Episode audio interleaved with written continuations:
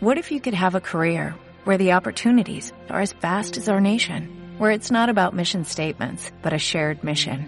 At U.S. Customs and Border Protection, we go beyond to protect more than borders, from ship to shore, air to ground, cities to local communities. CBP agents and officers are keeping people safe. Join U.S. Customs and Border Protection and go beyond for something far greater than yourself.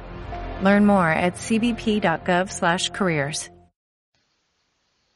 ¿Qué tal amigos? Seguimos con este tema apasionante de las Banana Wars, esta constelación de conflictos, sobre todo en, el Caribe, en el, entorno del régimen castrista que ha sido el eje central de toda esta historia que, vamos que estamos contando y, que, ha sido muy importante, sobre todo en el siglo, en el siglo XX, pero y ahora vuelve ¿no? con el tema de, Venezuela, el cual quieren un país maravilloso que quieren convertir, como maravillosa es Cuba, por supuesto, quieren convertirlo unos y otros, ¿vale? Es de lo que quieren, o sea, esto no es un vídeo partidista ni mucho menos. Yo no veo buenos y malos en la guerra de, de Venezuela que está ahora, eh, que ha estallado ahora, o en la guerra que ha habido en Cuba, ¿no? Por contra el régimen castrista. No, solo, la verdad es que solo veo malos en general. Es muy difícil encontrar eh, buenos en, este cuento que estamos contando aquí, pero en efecto eh, es, una guerra que se ha luchado no solo con las armas en la mano bajo las estrellas, como decía José Antonio, ¿no? con el fusil al hombro, no, no. También se ha luchado, y por supuesto, y donde más, en las cloacas, que es. Las cloacas es un eufemismo para no hablar de, terrorismo de Estado, ¿no? El, terrorismo de Estado también es un eufemismo, es, una expresión que no que es una entelequia, porque el terrorismo siempre es de Estado. Yo no conozco ningún terrorista que no, que no trabaje para algún Estado al final. No son los servicios secretos al final, los servicios de inteligencia, los que manejan los terroristas, que son su infantería rasa, ¿vale? Y vamos a ver aquí cómo, de hecho, se complementan, ¿no? Bueno, es que en la guerra de Siria lo hemos visto perfectamente. Solo un imbécil ya puede no ver a, Israel manejando a los terroristas sobre el terreno, ¿no? A los que sacrifican, a sus yihadistas, sus yihadistas, a los que entrenan y arman ellos para causar el follón fuera de Israel, por supuesto, en los sitios donde les interesa, ¿no? Y, en Libia o en Irak, etcétera, o sea, los manejan ellos, en fin, bien aconchabados con Arabia Saudita, Israel, Turquía, etcétera, ¿no? Y por supuesto luego con, con eh, digamos, en, en, la guerra convencional, con bombardeos, con apoyando, o sea, eh, unos hacen el trabajo sucio de la guerrilla, por así decir, y otros hacen pues el, el trabajo, digamos, eh, no sé, convencional de ejército, ¿no? De, de, Estado, de, bueno, mandar los tanques y demás, como ha hecho, pues, ya digo, también Turquía. Bueno, pues esa alianza Estados Unidos, ¿no? Que, es, que no es una alianza, que en realidad, que es que todo se maneja desde Israel, pero bueno. Entonces, en esa guerra eh, que ha sido, que han llamado fría, ¿vale? Que es de, la que, de lo que estamos hablando aquí, más que nada, hemos, estamos hablando ya en pasado, pero hablamos en presente, porque esto tiene mucho que ver con lo que está pasando ahora en Venezuela, donde no hay buenos buenísimos, ni muchísimo menos, lo hemos razonado aquí. Esto no es un vídeo, esto no es un canal tendencioso, para los que no me conocen, pues en efecto, el caso de Cuba, yo no veo mm, buenos, yo no veo esos santos y, mártires, ¿no? Como el tal Guadó ese, como se diga, el, el títer ese insignificante, que nos, lo que nos quieren colocar aquí eh, pues en fin, la, mafia sionista, ¿no? O sea, los, los, los, demócratas, los que están liberando siempre los países, ¿no?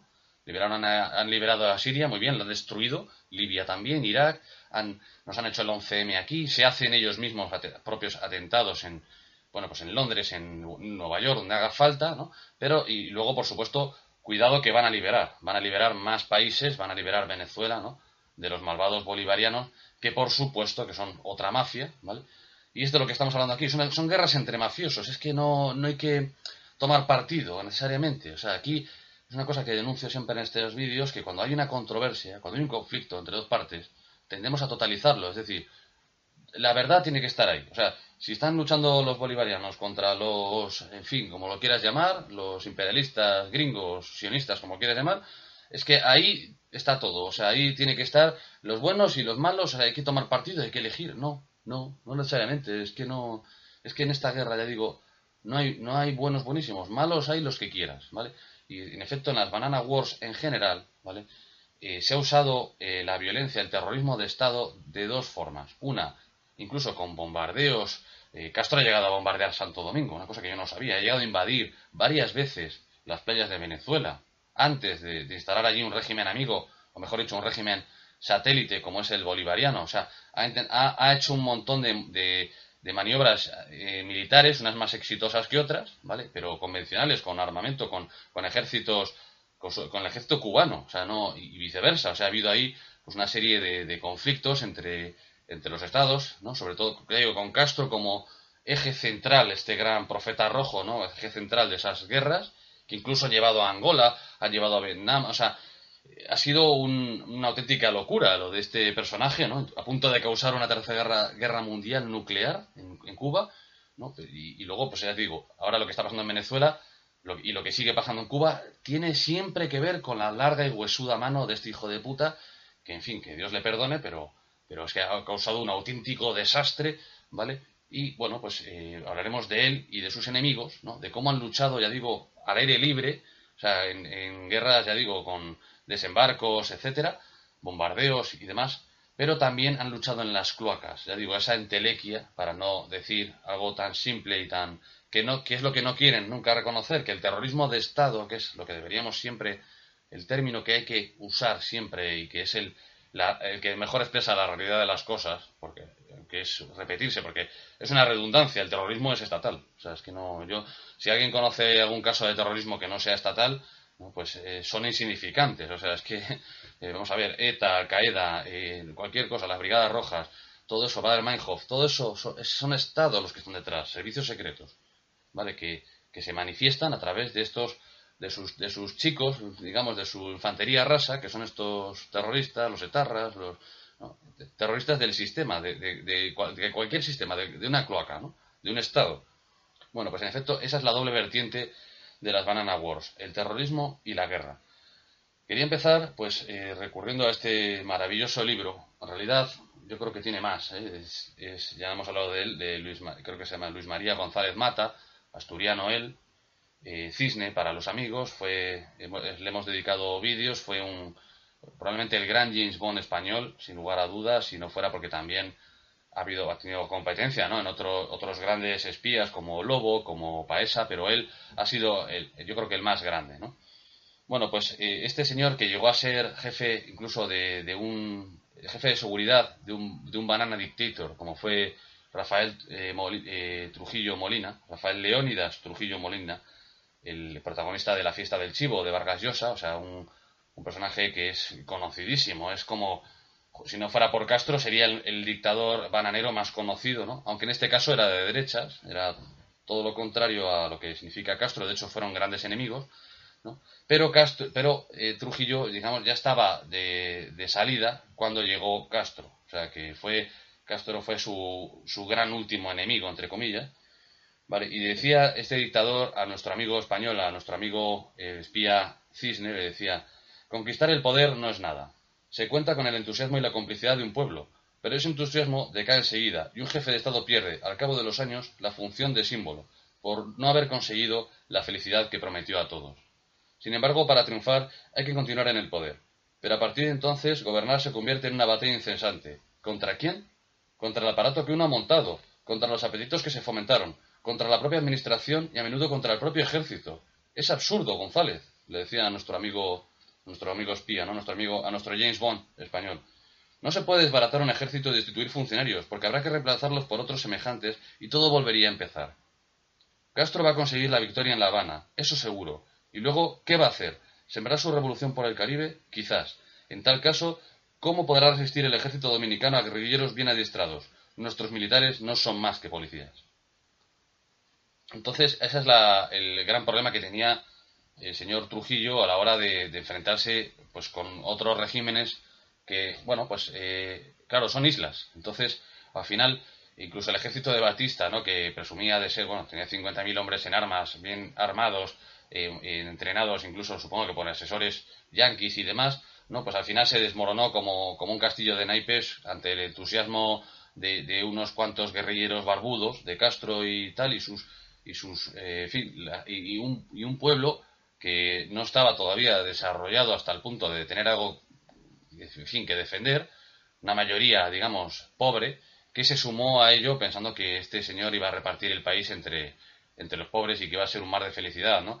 Y como bien dice Trujillo, ese mar de felicidad ¿no? rara vez se consigue, menos con las recetas marxistas, y entonces viene pues la caza de brujas interna del régimen, las guerras contra todo el mundo, que ese es a lo que todo dictador bananero, ese es el infierno al que todo dictador se ha enfrentado. Si es que yo no estoy diciendo que estos señores hayan vivido una vida de rosas, ni mucho menos.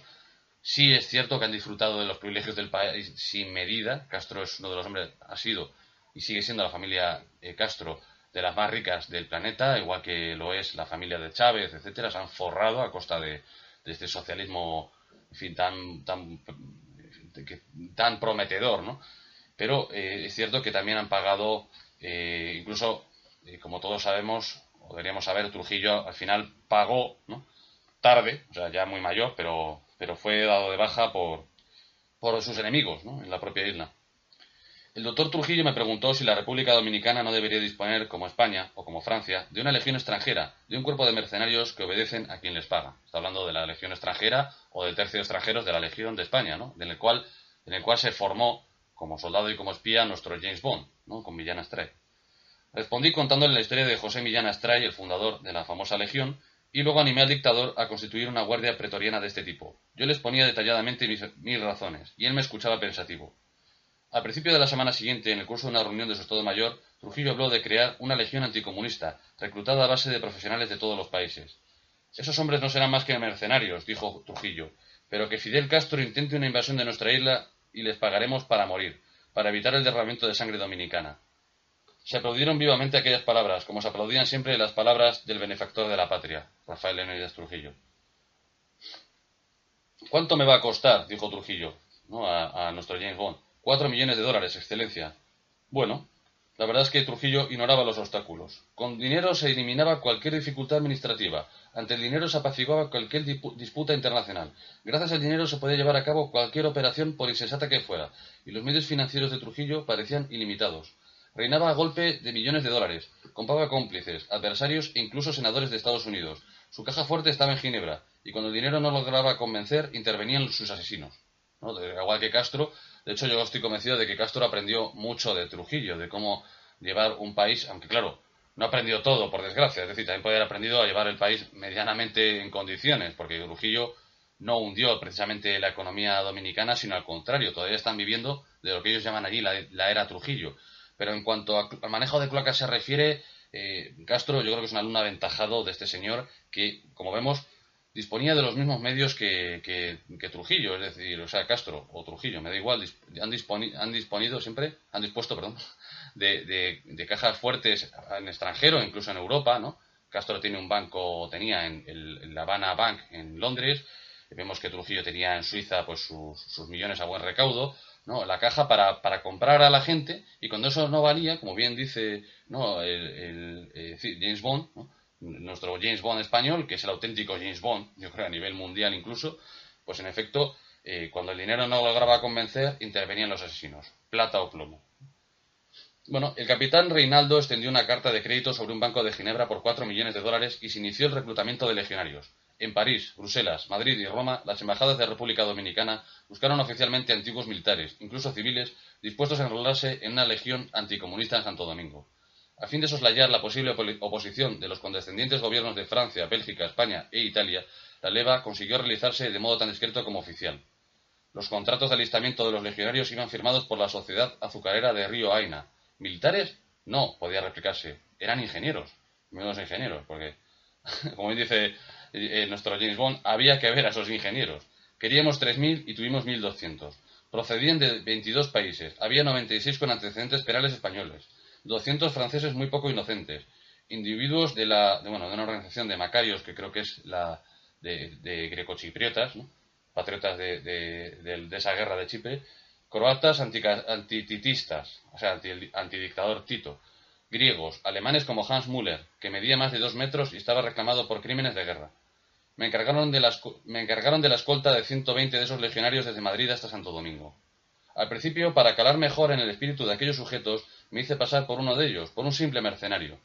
Pero cuando fui a la Dirección General de Seguridad de Madrid para que me diesen los pasaportes de los 120 que eran, el comisario, el comisario Vallejo, no Villarejo, ¿eh? Esto no, había aparecido en escena, lógicamente, me advirtió, Buscamos a 96 de esos tipos en España. Por nada del mundo entregues el pasaporte a ninguno de ellos porque no les volverías a ver más, claro. Llegarían a la República Dominicana y dirían, hasta luego, ¿no? Eso es lo que queríamos. largarlos de España. Ya no podía hacerme ilusiones. Iban a llevar en un barco a Santo Domingo un contingente de hombres peligrosos. Hubo que soportarlos a bordo y el transatlántico Virgen de Begoña, si flota todavía, se acordará de aquel viaje. En las Islas Canarias hubo que acortar la escala porque en el puerto los legionarios provocaban peleas. A continuación, los pasajeros vivieron durante seis jornadas de la travesía dominados por el temor de verse arrojados al mar. Qué viaje, ¿eh? Que, una mujer le decía a un legionario que se había lavado demasiado poco o que iba demasiado mal afeitado, ¡hop! El legionario lanzaba a la mujer a la piscina de la cubierta que tuvo que cerrarse. Pero el más asustado era el sobrecargo. Tenía que entregar a los mercenarios sus raciones diarias de tabaco y alcohol, y el pobre hombre rezaba para que su almacén no fuera saqueado. Como no hacían nada y se aburrían a bordo, los futuros legionarios de Trujillo, su guardia pretoriana, se emborrachaban de sol a sol, se pegaban y asustaban a las muchachas y a los niños. Cuando llegamos a Ciudad Trujillo comprobé que los mercenarios de otros países se parecían mucho a los que yo le llevaba a mi dictador para combatir a Fidel Castro, es decir, había más gente aparte de, de, este, de nuestro James Bond español, de Cisne, ¿no? Eh, en fin, proveyendo al régimen de, Trujillo de, una, de esa guardia pretoriana, ¿no? Auténtica. Eh, bueno, eran, eran la gente que llevaban al dictador para combatir a Fidel Castro y quizás vencerle. ¿no? Todos eran unos borrachos y unos bandidos.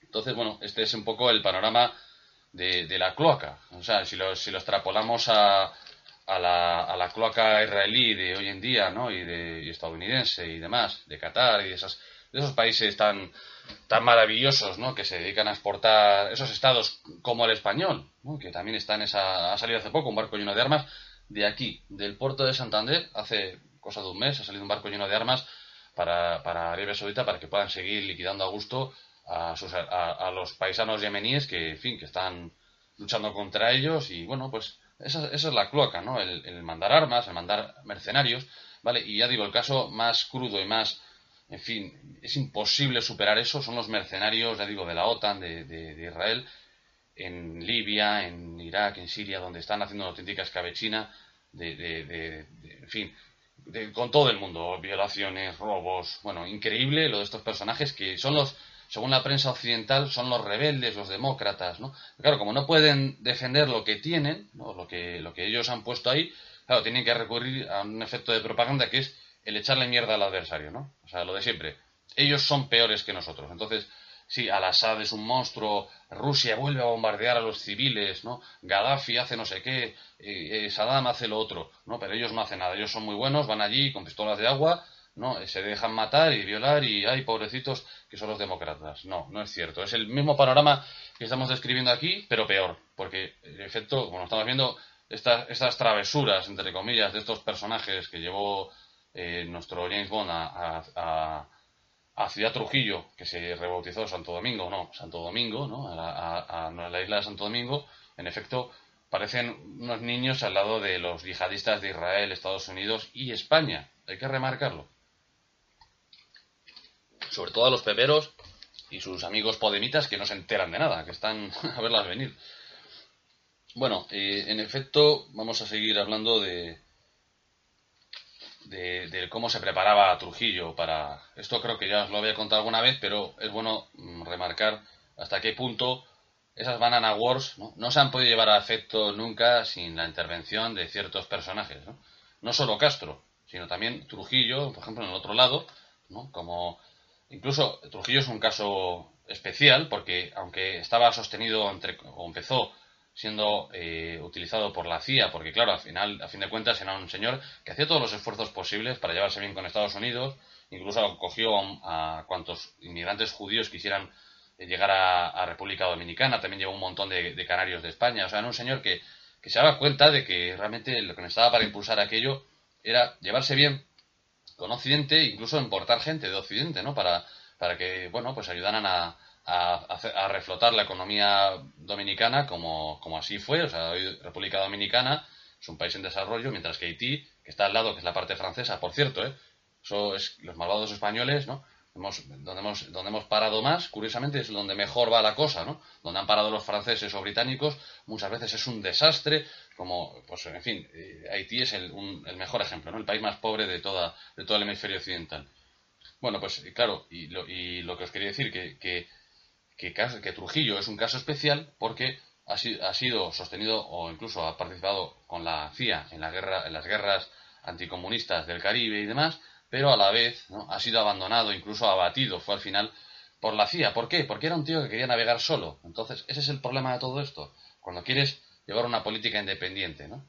seas bolivariano, o seas trujillista, o seas lo que, lo que, o seas franco, ¿no? Otra persona que tuvo que, que tuvo que ceder, ¿no? Las bases eh, norteamericanas en nuestro suelo son una cesión del gobierno de Franco, sí, de la dictadura de Franco, para que levantaran por fin el embargo, porque si no aquí no nos comíamos un colín con estos terroristas eh, piratas de, Estados Unidos y sus amigos.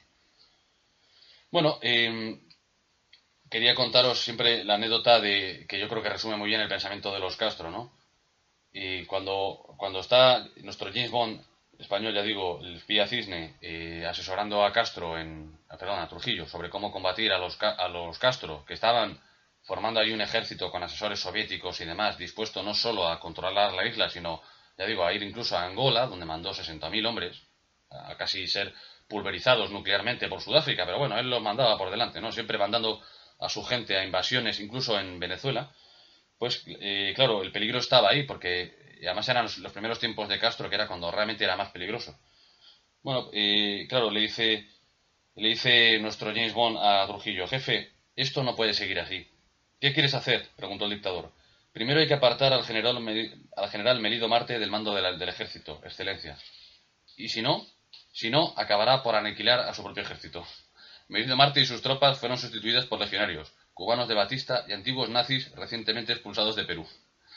Pero lo que obligó a los cubanos a salir de la montaña, donde habían desembarcado cubanos, digamos, eh, sí fue el hambre. Interrogó a los prisioneros cuando los capturamos les capturaron con los mercenarios cubanos, porque si no, no había manera. O sea, es que el ejército dominicano, formado por dominicanos de Trujillo, era un desastre. O sea, no eran capaces de encontrar a cuatro barbudos en, en su puñetera isla, ¿no? Y, bombardeaban sus propias cosechas sin querer. Bueno, un desastre.